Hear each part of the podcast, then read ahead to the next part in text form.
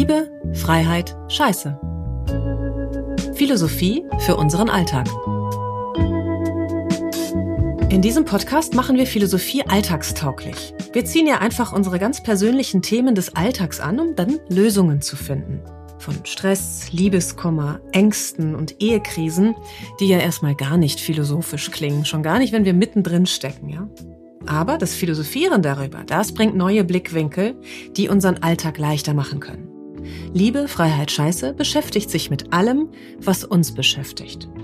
Von der Liebe über die Freiheit und auch der Scheiße im Leben. So, ich überlege schon die ganze Zeit, wie kann ich denn diese Folge nennen? Tausend Ideen, ich sag mal ein paar. Mein Name ist Verena Strauß. Ich bin 46 Jahre alt. Klammer auf, witzig, dass ich jetzt wirklich überlegen musste, Klammer zu. Und ich habe es überlebt. Beziehungsweise ich überlebe es noch. Ich habe Corona. Vielleicht hört ihr das an meiner Stimme. Äh, Corona ist mir sozusagen zu Kopf gestiegen. Und ähm, ja, im Grunde genommen ist das ja etwas, was wir in dieser Zeit. Ähm, hat das früher jemanden interessiert? Hallo, guten Tag, mein Name ist Verena und ich habe eine Grippe. Eigentlich nicht, ne? Da bist du zu Hause geblieben und im besten Fall ähm, hast du nach einer harten Zeit im Bett äh, bist du wieder aufgestanden und das war's.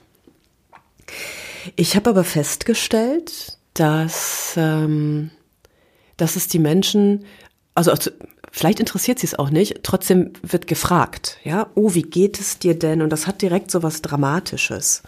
Äh, jetzt habe ich, natürlich kann ich natürlich nur von mir ausgehen und, ähm, und sagen, ja, es ist natürlich nicht schön, krank zu sein. Und es ist auf der anderen Seite nichts, was die Welt bewegen würde. Ich bin jetzt seit ähm, einer Woche zu Hause, also selbstgewählte Quarantäne, das ist ja so ein Wort, was, was es ja, äh, was früher in meinem Erleben auch nicht gab. Ich habe einfach festgestellt, ich bin krank, also gehe ich nicht raus. So ganz natürlicher Prozess für mich, ne? Aber heute ist es ja alles so ein bisschen dramatischer. Und die Frage ist eben, oh Gott, wie geht's dir denn? Und ich habe festgestellt, und das ist etwas, was mich so wundert, ähm, da, da, diese Dramatik äh, auch des kaum glauben wollens, wenn ich sage, doch, mir geht's gut. Also ich, ich kann sogar sagen, dass ich mich gefreut habe, als ich äh, festgestellt habe, ich habe Fieber. Was heißt festgestellt? Da, dazu brauchte ich noch nicht mal ein Fieberthermometer, sondern äh, der Körper spricht ja schon ganz gut, wenn wir da hinhören. Ja, wenn deine Glieder wehtun, wenn der Kopf kribbelt. Äh, für mich ist das recht schnell erkennbar, dass da wirklich gerade was im Gange ist. Und ich freue mich deswegen über Fieber, weil das das Immunsystem ankurbelt mögen andere Menschen anderes behaupten, aber äh, in meinem Erleben und in dem, was ich so äh, in meinem begrenzten medizinischen Fachwissen im Petto habe, ist das so auch schon immer gewesen. Das heißt, das Fieber, das äh, geht einmal so, so durch den Körper, du spürst das, das ist ja wie etwas wegbrennen, ne? Und so, ein, so ein emotionales Gefühl war das auch für mich. Ich dachte, ja, ist doch super. Dann äh, brennst du von innen heraus jetzt mal alles weg, was du nicht mehr brauchst. Im Yoga würden wir das eine Kriya, eine Reinigungsübung nennen. Fieber. Und ähm, ja, also das, äh, das so als allererstes Mal. Titel, Idee Nummer eins. Ich habe es überlebt. Aber andererseits ist das auch so belanglos, äh, dass ich es mir vielleicht anders überlegen werde. Mal gucken. Mm, während ich das überlebe hier, habe ich sehr viele Bücher äh, mir zurechtgelegt, weil was ja auch aufkommt, und das wäre Titelidee Nummer zwei, Langeweile. Das können wir genauso zwiespältig sehen wie Hurra, ich habe eine Krankheit, äh, weil auch Langeweile hat vielleicht nur auf den ersten Blick oder auf den ersten Klang etwas äh, Negatives. Ich habe mal irgendwo in irgendeinem schlauen Buch den Satz ge gelesen, äh, Langeweile kommt vor der Erleuchtung. Ja, jetzt sitze ich nicht hier und freue mich, yay, mir ist langweilig, also bin ich wohl fast, fast erleuchtet. Äh, zudem ist mir auch gar nicht langweilig. Aber die Tatsache, dass ich äh, mir so viele Bücher auch zusammengesammelt habe, dass das bloß nicht passiert, zeigt mir ja schon, dass ich eine gewisse äh, Angst vor Langeweile hatte. Also so um Gottes Willen, was mache ich denn, wenn mir nichts mehr einfällt? Ja, dabei äh, gibt es so viele, viele verschiedene Möglichkeiten, etwas zu tun. Ich glaube, die schwierigste für uns ist, nichts zu tun. Gar nichts. Das ist vielleicht eben ähnlich anstrengend wie diese Stille jetzt hier auszuhalten. Nichts tun. Oh Mann. Also vielleicht einfach das anzunehmen, was gerade ist. Nehmen wir die Krankheit. Ja, wobei Krankheit klingt auch immer so. Nehmen wir den Zustand des gerade ähm, Gesundwerdens wieder. Du liegst also vielleicht auf dem Sofa ähm, und spürst, wie dein Körper heiß ist, weil du Fieber hast. Oder wie dein Kopf dröhnt, weil du Kopfschmerzen hast. Oder wie dein Hals kratzt. Das sind ja alles Achtsamkeitsübungen auch. Ja, so unangenehm Kopfschmerzen auch sind, wenn ich mich darauf konzentriere, dann komme ich näher zu mir, dann bin ich näher dran. Und ich möchte euch dazu eine kleine Passage aus einem, soll ich es wieder sagen, meiner Lieblingsbücher vorlesen. Ähm, es ist ein Buch von Osho oder auch damals in den 80ern besser bekannt als Bhagwan einer von den umstrittenen, ihr wisst schon. Und dieses Buch ist ein sehr besonderes und auch ein sehr seltenes Buch. Das ist das Buch der Geheimnisse. Ich glaube, das gibt es auch mittlerweile nur noch im Antiquariat. Und das ist eine äh, Mischung aus einer Zusammenfassung oder einer Osho-interpretierten äh, ähm, Zusammenfassung einer heiligen indischen Schrift, nämlich der Vijnana Bhairava Tantra. Darin stehen 112 Meditationstechniken von Shiva. Shiva ist ein, ein Gott, ja. Ähm, und es heißt, also eine dieser Techniken rastet auf jeden Fall ein. 112 ja, man, man, wir sollen die, also wir sollen gar nichts, aber wir können die durcharbeiten. Ähm, 112, und zwar nicht so jeden Tag eine, dann werden wir in 112 Tagen quasi erleuchtet, sondern äh, Zeit nehmen für die Einzelnen. Es geht, äh, beginnt mit ganz simplen Atemübungen, also schlicht Achtsamkeitsübungen zu verfolgen, wie du ein- und ausatmest. Das wäre, ist, glaube ich, die erste Meditationstechnik, die hier drin steht. Ja? Und das ist in verschiedene Kapitel eingeteilt. Ich habe es äh, neulich einfach aufgeschlagen, das Buch, weil ich dachte, mal gucken, was es mir so bringt. Und das passt zu dem, was ich gerade über den Körper gesagt habe. Das ist das Kapitel 8. Und das heißt, bring Gefühl in deinen Hintern. Ja, ich kann es auch übersetzen, wie komm in deinen Körper. Je näher wir an unserem Körper dran sind, also je mehr wir uns darauf einlassen, den Körper zu spüren, desto weniger ähm, Stress machen wir uns im Kopf. Ja, weil ich, das ist ja nun mal der Vorteil der Dualität, der Polarität, also der, der, des Nicht-Einheit fühlen Könnens, dass ich kann mich nicht auf zwei Dinge gleichzeitig konzentrieren. Und wenn ich mich auf meinen Körper konzentriere, dann bin ich weniger im Kopf. Ja, ganz logisch. Und das ist eine, natürlich eine wunderbare Art von Osho, sich auszudrücken, bring Gefühl in deinen Hintern. Das, sowas kann natürlich nur von ihm kommen, ja. Und, ähm, ja, die, am Anfang der, äh, dieses Kapitels stehen verschiedene Sutras. Also Sutra heißt übersetzt Leitfaden und man könnte auch einfach sagen, so kleine Überschriften, Anweisungen für Meditationen. Und ich möchte euch einfach mal zwei, drei davon vorlesen, weil die vielleicht schon Inspiration genug sind für Tage, an denen Langeweile kommt und du denkst, was mache ich denn jetzt, wenn es nicht unbedingt Netflix sein muss, wenn du dich nicht unbedingt ablenken musst, wenn du bereit bist, dich mit dir selber zu beschäftigen. Und ich finde schon die erste Idee ganz großartig. Könnt ihr direkt machen, jetzt. Blicke liebevoll auf irgendeinen Gegenstand. Schweife nicht zu einem anderen Gegenstand ab. Hier, mitten im Gegenstand, die Segnung. Ja, diese Sutra wird nachher auf den anderen Seiten. Das wird nochmal erklärt, wobei ich auch finde, dass das selbsterklärend ist. Das ist eine Art von Meditation. Blicke liebevoll auf irgendeinen Gegenstand. Schweife nicht zu einem anderen Gegenstand ab. Hier, mitten im Gegenstand, die Segnung. Segnung ist hier gleichgesetzt mit Erleuchtung. Ja? Es gibt eine Meditationstechnik auch, die nennt sich Tratak. Tratak über, heißt übersetzt starren oder so glotzen. Ja?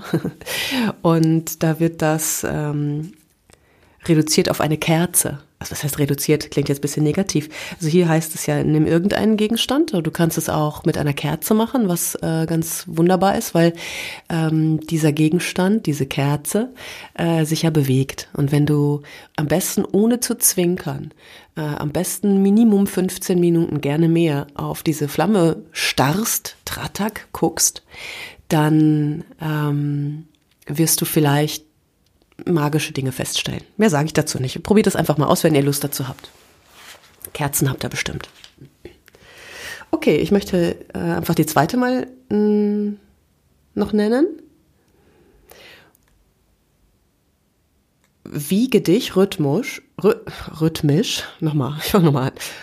Wiege dich rhythmisch, während du in einem Fahrzeug fährst und erfahre. Oder in einem stillstehenden Gefährt, in dem du dich kreisen lässt, in langsamer werdenden, unsichtbaren Kreisen. Also es funktioniert natürlich gut, wenn du nicht gerade Auto fährst, würde ich sagen. Vielleicht im Zug oder so. Ansonsten möchte ich euch äh, keine Meditationstechniken in Aktion im, im Autofahrend empfehlen. Das ist mir ein bisschen zu heikel. Aber ähm, die Idee finde ich eigentlich ganz cool, so im Zug zu sitzen oder auch zu stehen und dem Rhythmus dieser Bewegung zu folgen. Also so einfach mal so schauen, so wohin trägt mich diese Bewegung? Das, das hat was, ist eine coole Idee und ist auch so schön alltagstauglich, ja? Zug fahren, Straßenbahn fahren oder so. Ähm, oder in einem stillstehenden Gefährt, in dem du dich kreisen lässt, in langsamer werdenden, unsichtbaren Kreisen. Auch dazu fällt mir äh, eine Yoga-Übung ein, die sogenannten Sufi-Kreise, wenn du dich hinsetzt, so im kreuzbeinigen Sitz zum Beispiel, würde ich empfehlen, und deine Pobacken, deine Sitzbeinhöcker, also den Po, gut geerdet am Boden lässt und dann von deiner Mitte, von deinem Becken heraus anfängst, so kleine Kreise zu machen und dich quasi so naja, so ein bisschen wie um dich selbst zu kreisen, aus der Mitte heraus. Und wenn du dich nach vorne bewegst, so dann kannst du deinen Brustkorb öffnen, dein Herz nach vorne schieben, der Bauch darf weich werden. Und wenn du dich zurückbewegst, dann kannst du genau die Gegenbewegung machen, so den Bauch reinziehen, ähm, so dich wie nach innen wölben, sag ich mal, ja, so nach innen rund werden. Und in dieser Bewegung, die deinen Atem auch leiten kann, darf, soll, ähm, schiebst du dich immer im Kreis nach vorn und zurück. Sufi-Kreise. Also hat nicht nur was Fokussierendes, sondern äh, ist auch wunderbar für die Hüftbeweglichkeit. Ja, das, das mal so, so meine Übersetzung dieser Dinge hier, ja. Mm. Ja, ich glaube, das reicht, diese zwei Sutras. Das Buch ist voll davon. ähm, aber das nur mal so als Inspiration. Was kann ich eigentlich machen, wenn die Langeweile kommt? Wenn ich nicht weiß, was soll ich eigentlich machen? Weil Langeweile ist, ähm, eigentlich ist es, eigentlich, eigentlich kann es Langeweile gar nicht geben, wenn wir uns dessen bewusst werden, was wir alles an Potenzial haben. Sich vorzunehmen, einfach da zu sein und zu spüren, das kann eigentlich gar nicht langweilig werden. Und ich will nicht sagen, dass mir nicht auch langweilig ist, ne? Also ganz im Gegenteil. Ich kenne das gut, deswegen frage ich mich, wie zur Hölle stellen wir das eigentlich an, dass uns langweilig ist? Also wie, wie doof sind wir eigentlich? Sage ich jetzt mal ganz platt. Wie doof sind wir eigentlich, dass wir unser volles Potenzial nicht ausschöpfen? Wir brauchen kein Netflix, wir brauchen kein Amazon Prime, wir brauchen kein ARD und ZDF sowieso nicht. Äh, Sage ich jetzt mal extra böse, braucht kein Schwein in Zeiten wie diesen. Ähm, aber ähm, ja, wir haben alles da. So, wir sind unser eigener eigener Kinofilm, möchte ich sagen. Das ist sehr spannend. So, und äh, wir bleiben einfach mal bei Osho. Das erste Buch, was ich von Osho ähm, gekauft habe. Und dazu muss man sagen, Osho hat kein einziges dieser, weiß nicht, wie viele Bücher es auf dem Markt gibt, hat kein einziges davon selber geschrieben, sondern das sind alles Zusammenfassungen seiner Schüler. Also der hat das zwar alles gesagt, was da drin steht, aber das sind so Sammlungen seiner Schüler, ja. Und es gibt ein Buch, das heißt, was kann ich tun? ich wusste damals, muss ich ganz ehrlich sagen, ich wusste nicht, wer Osho ist. Ich hatte keinen Plan, dass das Bhagwan ist. Und ich wusste auch nicht, äh, was dieser äh, Mensch mir bringt, aber es fiel mir einfach in die Hände, so wie ein Zufall eben. Und dann erst habe ich erkannt, wie großartig ich ähm, Osho finde, wie toll ich diesen tantrischen Gedanken finde, der tantrische Gedanke, dass alles, was da ist, da sein darf. Ja, das ist auch die Philosophie, auf die ich meine Yogaschule aufgebaut habe. Alles Yoga, alles, was da ist, darf da sein. Und so zum Beispiel auch das Rauchen, ja, also ich schlage das jetzt auf, weil mich äh, jemand neulich an diese Meditation auch zur Rauchentwöhnung erinnert hat. Es gibt hier in dem Buch zwei. Ich werde einfach mal reinlesen in die zweite, weil die so schön plakativ ist. Ähm, und da heißt es, ich schlage vor, rauche so viel du willst. Es ist ja keine Sünde. Und ich übernehme die Garantie dafür, die Verantwortung. Diese Sünde geht auf mein Konto. Das ist schon mal cool, ne? Der übernimmt quasi die Verantwortung für dich. Oh je, je, je. Wenn du, wenn du also am Tag des jüngsten Gerichts Gott gegenüberstehst, dann kannst du ihm ruhig sagen, dass dieser Typ dafür verantwortlich ist.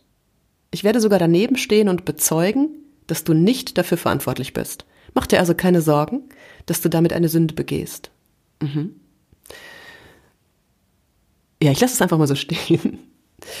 ähm, also, auch schon, ne? Ich habe folgenden Vorschlag. Rauche so viel du willst, aber rauche meditativ. Wenn die Zen-Schüler meditativ Tee trinken können, warum soll man nicht auch meditativ rauchen können? Der Tee enthält sogar ebenso anregende Substanzen wie Zigaretten. Es ist also auch ein Stimulanz, da ist kein großer Unterschied. Rauche also meditativ, ganz religiös. Mache ein Ritual daraus. Versuche einmal meine Version. Also gilt natürlich für Menschen, die sich Rauchen abgewöhnen wollen, aber es gilt natürlich auch für Leute, die ähm, die bewusster rauchen wollen. Ja. Und das ist halt so schön. Ich weiß nicht, äh, gibt es irgendwo Meditationsbücher, äh, wo dir einer sagt, du möchtest mit dem Rauchen aufhören, dann rauche ohne Ende? Ja, dieses, das, was wir loswerden wollen, erstmal zu verstärken, ist, ich glaube, eine sehr, sehr ähm, provokante und möglicherweise hilfreiche Idee. Das ist so, wie wenn du jeden Tag dein Lieblingsessen isst, so lange, bis du einfach die Schnauze voll hast. So, dann wirst du von alleine ähm, zumindest eine Pause machen, denke ich, ja. So, also es geht hier noch weiter. Es, äh, ich lese auch einfach noch mal ein bisschen weiter. Ich hoffe, wir haben ein paar Raucher äh, hier unter uns. Also ähm, der Vorschlag ist, ähm, so ein kleines Ritual draus zu machen aus dem Rauchen. Äh, richte dir zu Hause eine kleine Ecke ein, die du nur zum Rauchen verwendest, so wie einen kleinen Tempel zu Ehren des Rauchergottes. Als erstes verneige dich vor deiner Zigarettenschachtel. Mache ein bisschen Smalltalk, rede mit den Zigaretten und frage sie, wie es ihnen geht. Geil, oder? Du nimmst, dann nimmst du ganz langsam eine Zigarette heraus. Ganz langsam, so langsam du kannst. Denn nur wenn du sie ganz langsam herausnimmst, kannst du es auch bewusst tun. Nimm sie nicht mechanisch, so wie du es sonst machst. Dann klopfe mit der Zigarette ganz langsam gegen die Schachtel, und zwar so lange, wie du willst. Hier gibt es keine Eile. Dann nimm das Feuerzeug. Verbeuge dich vor ihm. Immerhin sind das große Götter, Gott, Gottheiten. Das Feuer ist ein Gott, warum also nicht auch das Feuerzeug? Und dann fange an, langsam zu rauchen, als wäre es eine buddhistische Meditation. Mache es nicht wie beim Pranayama Yoga, also Atemtechniken, wo du schnell und tief atmest, sondern ganz langsam. Buddha sagt, atme natürlich. Du atmest also ganz natürlich, langsam, ohne Eile. Wenn es eine Sünde wäre, dann wärst du in Eile. Wenn es eine Sünde wäre, würdest du es so schnell wie möglich hinter dich bringen wollen. Wenn es eine Sünde wäre, würdest du gar nicht hinschauen wollen. Du würdest Zeitung lesen und dabei rauchen. Wer will sich schon beim Sündigen zuschauen? Aber es ist ja keine Sünde. Also schau dir genau zu, achte auf jeden Handgriff. Teile jede Handlung in kleine Abschnitte auf, damit du ganz langsam vorgehen kannst. Du wirst staunen.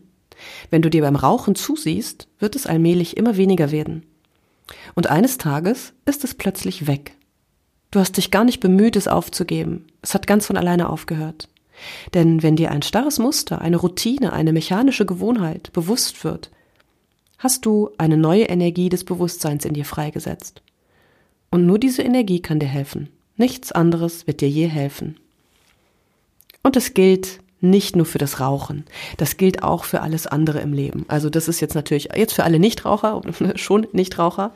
Ähm, be bemühe dich nicht zu sehr, dich zu verändern. Das hinterlässt nur Narben. Selbst wenn du dich änderst, wird diese Veränderung nur oberflächlich sein. Und du wirst irgendwo einen Ersatz dafür finden. Du musst ihn finden, sonst fühlst du dich leer. Ja, und das kenne ich auch aus der Yoga-Szene. Ja, viele Menschen wollen ihr Leben verändern und ähm, und zwar so, dass sie eine eine irgendetwas loswerden wollen. Ja, so ich will ich will jetzt nicht mehr krank sein. Ich will dieses Corona loswerden. Ich will den Schnupfen loswerden. Ich will das Rauchen loswerden. Und dann suchen sie sich so eine Art Ersatzbefriedigung. Habe ich sehr oft im Yoga erlebt. Und das ist so, ja, ich kann euch sagen, also erstens aus meiner eigenen Erfahrung und aber auch aus den Beobachtungen, es bringt nichts. Wenn du was weghaben willst, wird's größer. Ja, dann tust du zwar so, als würdest du jetzt entsagen und wärst ein guter Yogi, isst kein Fleisch mehr, rauchst nicht mehr und so, trinkst kein Alkohol mehr vielleicht, aber es ist ja noch in dir. So, und dieses, ja, ich mach das nur nicht, weil das gehört sich nicht. Genauso wie dieser legendäre Satz, den ich euch bestimmt schon mal gesagt habe, ein Yogi fährt nicht mit dem Fahrstuhl, so ein Bullshit, ja. Also, das ist die Idee. Mache alles, was du sowieso machen möchtest, mach es und mach's bewusst. Und dann Irgendwann stellt sich der natürliche Wegfall dieser Dinge ein, die nicht gut für uns sind. Da, also ich warte noch auf einiges, aber vieles ist eben auch schon weggefallen. Deswegen kann ich euch das so sagen, es funktioniert. Und deswegen heißt es ja auch weiter, wenn etwas von alleine vergeht, weil dir im Stillen bewusst geworden ist, wie dumm es ist, wenn du dich nicht bemühen musst, sondern es einfach abfällt wie ein totes Blatt vom Baum, dann bleiben keine Narben zurück und es bleibt kein Ego zurück. Wenn du etwas mit Gewalt aufgeben willst, bläst sich das Ego sehr auf. Du denkst dann, jetzt bin ich tugendhaft, wenn ich nicht rauche. Wenn du glaubst, dass Rauchen eine Sünde ist, dann glaubst du natürlich, du seist sehr tugendhaft, wenn du es aufgibst. Ja, es hat auch so eine gewisse Arroganz. Ich bin besser, weil ich rauche nicht. Mhm. So sind eure tugendhaften Menschen nämlich. Der eine raucht nicht, der andere trinkt nicht, wieder ein anderer isst nur einmal am Tag oder er isst niemals in der Nacht. Es gibt sogar Leute, die in der Nacht nicht einmal Wasser trinken. Lauter große Heilige. Das sind alles fromme Eigenschaften, große Tugenden. Die Religion hat wirklich viel Dümmliches hervorgebracht. Ihr Glanz ist ganz verloren gegangen. Sie ist ebenso dumm wie die Menschen. Doch alles hängt von der Einstellung ab. Wenn man etwas für eine Sünde hält, dann ist das Gegenteil davon eine Tugend. Ich sage es noch einmal. Nicht rauchen ist keine Tugend und Rauchen ist keine Sünde. Bewusstheit ist eine Tugend und Unbewusstheit eine Sünde. Dasselbe Gesetz lässt sich auf das ganze Leben anwenden. Wunderbar. Bin ein großer Fan von Osho. Äh, ach was. und kann euch das nur empfehlen. Hm, zum Beispiel, ja, dieses Buch ist vielleicht einfacher und etwas günstiger als ähm, das Buch der Geheimnisse. Was hat es damals gekostet? Ich weiß nicht, weil ich es gekauft habe. 9 Euro. Ja? Heißt, ähm, was kann ich tun? 101 einfache Methoden, um Stress und emotionale Probleme zu lindern. Erschienen im Goldmann Verlag. Ja, ihr findet das. Ihr findet das. Ja, und damit schließe ich mal für heute. Eine Folge, von der ich mir jetzt gleich überlege, wie ich sie nenne. Die große Langeweile oder auch ich habe es überlebt oder auch irgendwas ganz anderes. Wir werden es sehen. Und damit hoffe ich, dass ihr, ähm, so wie ich auch, gut ins neue Jahr gekommen seid. Ist jetzt schon ein paar Tage her, ne? Ich hatte irgendwie, ich hatte irgendwie keinen Bock. Was haben wir denn heute? Ja, naja. Wir haben fast Februar, aber wie auch immer. Es ist, wie es ist. Ich danke euch fürs Zuhören und wie immer gilt, wenn ihr was zu sagen habt, sagt es mir. Schreibt mir, ruft mich an. info at allesyoga.org. Dankeschön und tschüss.